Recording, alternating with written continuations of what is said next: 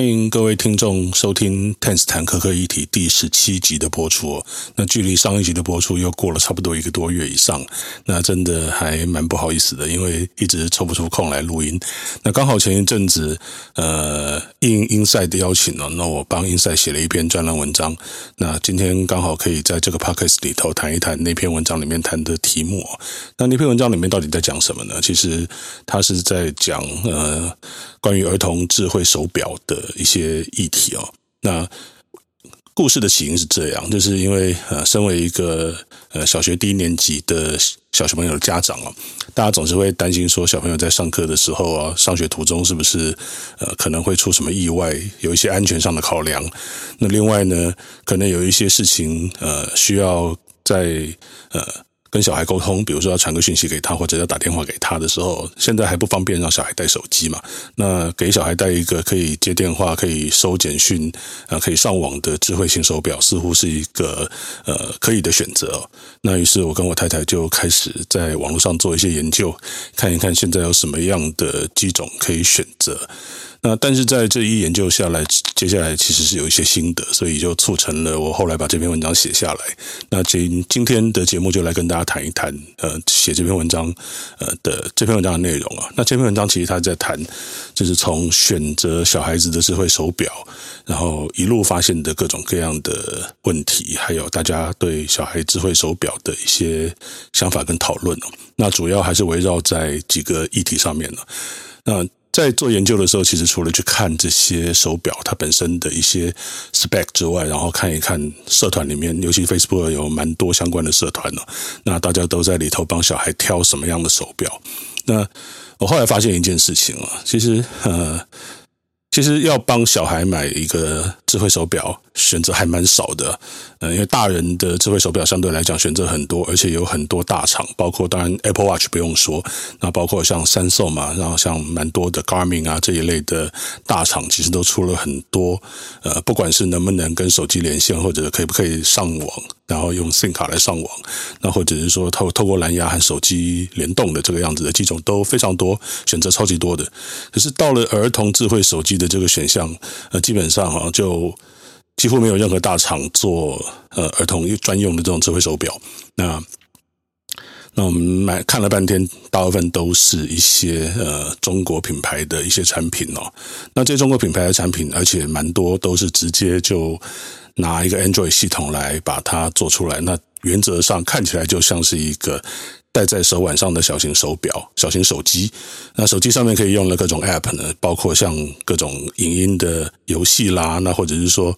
呃传讯息的各种各样的一些 App，在那个手表上面几乎都可以跑了。那所以。我们在社团里面其实就有看到一些相关的讨论，就是蛮多家长会担心说，诶，小孩子会不会在上课的时候就不专心呃听老师的呃讲课，然后也不会好好写作业，然后不会好好的去念书，然后就被手上的这个手表就吸引，然后要看游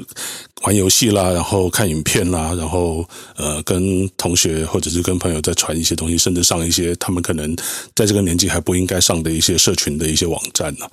那在在这个社团里面，其实有蛮多的朋友、家长朋友在担心这些问题，但是也有一些家长朋友分享，呃，他们的经验是说，因为那个手表的画面，呃，事实上很小，然后画面很小嘛，然后它的操作界面就基本上不是很好用。那尤其你要看影片或打游戏的话，有的时候不是专门为了那个手手表那么小的一个荧幕去设计的，呃，这种这一类的 App，其实。整个使用体验是很差的，所以小孩子基本上不爱用。那用的最多的大概还是一些简单的呃功能，比如说传讯息啦，然后或者说是呃打电话啦，然后拍照啦这些简单的功能哈。好，那所以基本上就是说，关于呃这些智慧手表它的功能是不是呃会影响到小孩子的学业？那这件事情其实有些家长担心，有些家长不担心。好，那。除了学，除了会不会引诱小孩之外，还有另外一个大家讨论的焦点，也就是关于这些智慧手表的治安问题哦。因为呃，大部分的这些智慧手表，它都是中国品牌的产品。那相对来讲，也有一些家长可能会考虑要给小孩买一只 Apple Watch SE，但是一只能够上网的 Apple Watch SE，它的价格大概超过一万块。那呃，相对来讲，一些能够呃塞一个 SIM 卡进去，用四 G 来上网的一些中国制的、中国品牌的一些智慧手表，呃，大概就三千多块了不起。就可以买得到。所以在社团里面，其实你可以看到，大部分的人都是选择这些中国品牌的手机。那于是呢，就会有很多家长，他可能对于治安是比较有概念的，或者会比较担心小孩子的隐私的问题的，那就会在社团里面发问，问说：“诶，那给小孩子戴这些呃中国品牌的这些智慧智慧型的手表，会不会带来一些隐私或者是被监听的问题？”然后大家知道的，一旦是谈到中国治安、中国资通产品的治安问题，马上就会陷入口水战。那这种口水战呢，其实坦白讲，就真的是呃经常看到，而且不只是在呃讨论儿童智慧手表的这些讨论里面会有这样的一个口水战哦。那只要是牵涉到中国品牌的手机、中国品牌的网络产品。那就会有各种各样的争吵，那这种争吵有时候甚至它变成一种泛政治化的一种呃吵架，而不是基于一些事实或者证据的讨论。那我们通常我们会看到几种不同的说法啊。第一种说法就是说，呃，中国品牌的直通产品啊，呃，你们都说它有漏洞啊，这根本就假新闻了，对啊，就根本就是那个一些欧美啦，或者是一些那个呃民进党政府放出来的一些假新闻。那实际上人家反正中国那么多人都在用，用得好好的，对不对？为什么不能用？好，那另外一种说法呢，就是说啊，你看，你不要说这些中国品牌的制品了，有那么多欧美大厂的一些产品，包括甚至像 Apple，都是在中国制造，那它的代工厂都在中国，那这些东西只是中国品牌跟中国制造的差别，难道你在中国制造的东西就不会被放，不会不会有漏洞吗？对不对？这些欧美产品的也是一天到晚传出漏洞啊。对不对？然后另外还有一种说法就是说啊，你不要讲了，那个脸书跟 Google，我们每天都在用，然后他们每天也都在监控我们了，每天都会呃观看我们的一些喜好，然后去甚至去窃听我们的一些东西。有人就会讲嘛，就是说，我先可能只是闲话家常在聊什么东西，结果打开 Facebook 一看就有相关的广告，这个一定就是被监控啊，对不对？反正他们都在监控，那哪有差？那另外一种更常见的说法就是说，哎呀，他们要去偷资料啦，要去那个掌控这些的，都是针对大人物。那像我们这种一般老百姓啊、小人物啦，我的资料一点都不重要啊，给他们拿去没差了，不用担心什么治安问题了。那有的时候，那听到这种说法，真的是会三条线一颗汗呢。为什么这样讲？因为呃，这一类的关于。呃，中国的品牌的智能产品有问题，有各种各样的治安漏洞的这个消息，它根本就不是假新闻。举个例子来讲好了，就是中国奇虎科技出品的这种三六零的儿童智慧手表，大家在今年十月的时候，有一个荷兰的治安专家，他们就去做了监，做了就是做做了报告，就发现说，呃，在这个手表里面有。刻意安排的一个后门漏洞，就是说，你只要知道这个漏洞在哪里，你就可以远端去开启这只手机的镜头啦，偷拍，然后你也可以去偷偷传送手表里面得到各种资讯啊，包括你可以去窃听小孩子他戴着手表环境的一些声音啊，然后可以去把他所在的一些位置坐标，或者是说你们在你父母跟小孩在对话的一些内容啊，全部都把它传到。七五三六零的 server 上面去，嗯，我在 show note 里面有放这个这个报告的链接啊，当然英文的大家可以去参考一下。所以基本上就是说这一类的，我们刚刚讲到那几种说法啊，就是说它在事实上站不住脚，而且我自己认为说它更严重的是在逻辑上面也基本上不成立，因为。他那那四种说法基本上是什么？就是说啊，反正你也一样有问题啦，那你有什么资格批评他？那天下乌鸦一般黑嘛。那基本上这个就是一种，我我觉得是一种并非基于事实或者是证据的理性讨论了，而就是一个啊，反正你也差不多啦，那也没有好到哪里去。那那这种问题，其实我刚在看到的时候，我我我心里的想法是这样，我觉得。呃，大家在看待这一类治安问题的时候，为什么会有这样的口水战呢？其实，某种程度上面来讲，大家用一种非黑即白二分法的一种方式去看治安问题啊。所谓非黑即白，或者是呃二分法的的这样的一个判断方式，就是就是说，反正既然没有绝对安全的产品或或者是服务嘛，大家都可能有漏洞，大家都可能有一些隐私的问题，所以呢，那我去用一个。不是那么安全的产品跟服务，好像也没有差别，反正大家都不安全嘛。那我觉得这个基本上，这个这个逻辑怪怪的，因为很多事情，尤其这个世界上的事情，它基本上并不是非黑即白，它并不是一个二分法哦，不是一翻两瞪眼。就以治安的角度来看呢，我们当然可以必须要承认啊，这个世界上绝对不存在任何绝对安全的产品或服务啊。如果说你今天有哪一个厂商，他跟你拍胸脯保证说他今天推出来的这个产品，那或者是这个服务绝对没有任何资安漏洞，这个这个绝对是骗人的啦。对啊，那 even 像前一阵子那个内政部在讲说他们。要推所谓的数位身份证嘛，对不对？那他们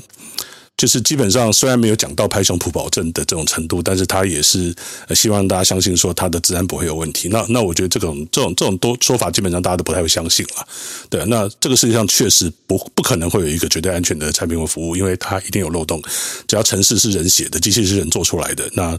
是人就会犯错。那这种事情其实我觉得，呃，他是必须要承认的。但是呢，呃。第一个就是说，虽然有所有不是所有的产品都安全，但是我们还是可以分得出来，有哪一些的产品相对来讲比较安全，那相对来讲比较不容易有漏洞，那或者是说它在被发现漏洞之后，可以很快的修补，很快的把这些漏洞解决掉，很快的把它的治安问题把它消除掉。那但是呢，有另外一些产品呢，它基本上就是漏洞明明就很多，然后它又不愿意去修理，然后甚至就是说它甚至还有一些。故意被放进去的一些后门或漏洞，它非常的不安全。所以在这样的比较之下，其实是有相对比较安全的，跟相对非常不安全的这样的一些产品。那我们在这个社会上面，其实就有一群很奇怪的人啊，他们就明明你可以去选择相对比较安全的产品跟服务，那相对比较安全的一些品牌，那但是你自己要去用那些非常不安全的东西，然后你还觉得说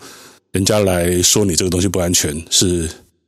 你你还不开心？对，你还帮他们找借口？那那我觉得这个这个逻辑真的匪夷所思哦。那前一阵子我在方格子上面读到一篇陈峰伟医师的文章，他在讲所谓的认知失调这件事情。他一共写了好几篇文章，我也会把那个陈峰伟医师的文章放在 show note 里面给大家看。那所谓认知失调这件事情怎么回事呢？就是呃，人有的时候常常会做一些很奇怪的一些决定哦，就是比如说像呃，有些人在选举的时候，明明就会去选一些。就看起来就那么不不是那么 OK 的一些选举，那一些一些候选人或者一些政党，对，但是他就是能够找得出理由，然后来去呃去为他所做的这个选择强辩，那这个叫做认知失调。那我们可以用这个理论来解释大家为什么明明知道这些呃中国品牌的产品很不安全，但是你还是用它，然后你还帮他说话。那这个原因其实我觉得说穿了，不过就是因为。认知失调的关系哦，嗯，不好意思，大家刚才可能会有听到一个咔啦咔啦的声音啊，那个是我的猫来开我的门，嗯，我的猫会自己开门，它那个门的门把它只要一跳，然后就可以把门打开，然后把门锁起来，它还会在外面狂按，所以没办法，所以不好意思，大家听到这个噪音。那我们回来讲，继续讲啊，嗯，认知失调基本上它这个理论就是在讲说人啊，他往往会为了。要合理化自己的选择，然后就做出一些呃奇怪的辩护，说服自己，然后也试图要说服别人。但是有的时候，其实这样的一个说服的方式不合逻辑，然后也没有什么道理可言。但是人的大脑就这样。那陈峰伟医师写了几篇文章，那我会推荐大家去看，在 show note 里面。好，那我们就回头来讲治安这件事情哦。好，在做完了一系列研究，也看到不少口水战跟呃不是很有意义的讨论之后，那我跟我老婆最后到底有没有买智慧手表给给小孩？那答案是还没有。我们后来讨论了一下，就是低年级的小朋友可能暂时还真的不需要智慧型手表，而且反正上下学我们都会去接送啊，那安全上面可能还不是太大的问题。那有什么样的讯息需要传？那就传给老师，老师可以代转。那看起来目前来讲，没有非得帮小孩买一个智慧手表的这样的急迫性。所以后来我们买了一只卡西欧的指针的石英表给小孩。那主要还是希望他建立起呃时间的观念哦。那但是话说回来哦，在这个研究的过程当中，其实我自己学学习到蛮多的，尤其是我意识到一个很深层的问题，跟这件事情有关哦，那就是。治安这件事情，跟民主、自由、跟开放社会之间，它其实是有一个非常密不可分的关系。那这件事情怎么说呢？就是说，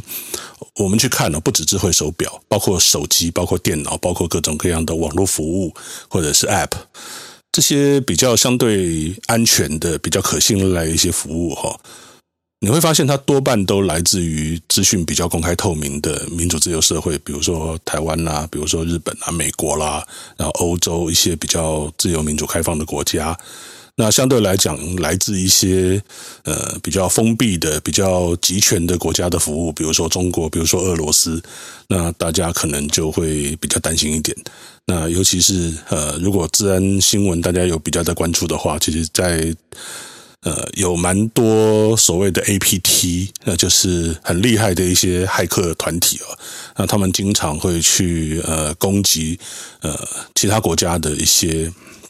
呃。不管政府机关也好啦，大企业也好啦，甚至很多个人也曾经也也会也会被他们盯上哦。那其实蛮多这一类的 APT 的一些很厉害的一些我们叫持久性的骇侵团体，就是骇客的组织啦，很多是来自这些集权国家，包括像俄罗斯啊、中国啦、印度啦、越南啦、北韩啦，这些其实都还蛮强的。那当然并不是说所有的 APT 团体都来自这些国家，其实美国也有。那我不知道台我们台湾有没有，搞不好也有。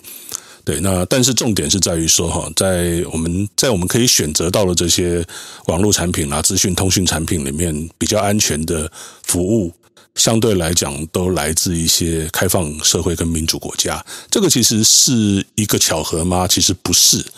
这绝对不是一个巧合哈。为什么？因为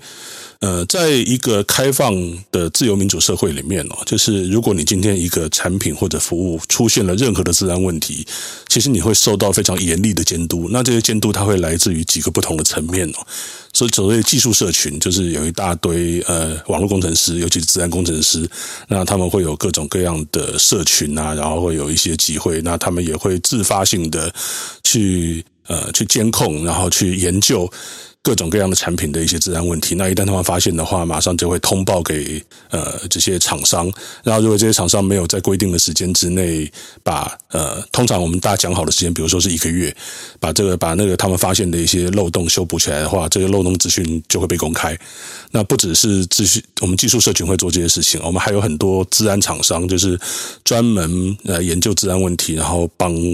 呃，所有的政府机关啦，各行各业的呃公司啊，然后去呃做治安防护的这一类的厂商，那他们其实也有很多厉害的治安专家，经常在发表各种各样的研究报告，然后去把呃各种治安或者是一些呃产品或服务的漏洞。资讯把它公布出来，然后让大家可以提防哈。那我们还有很多的学术研究单位，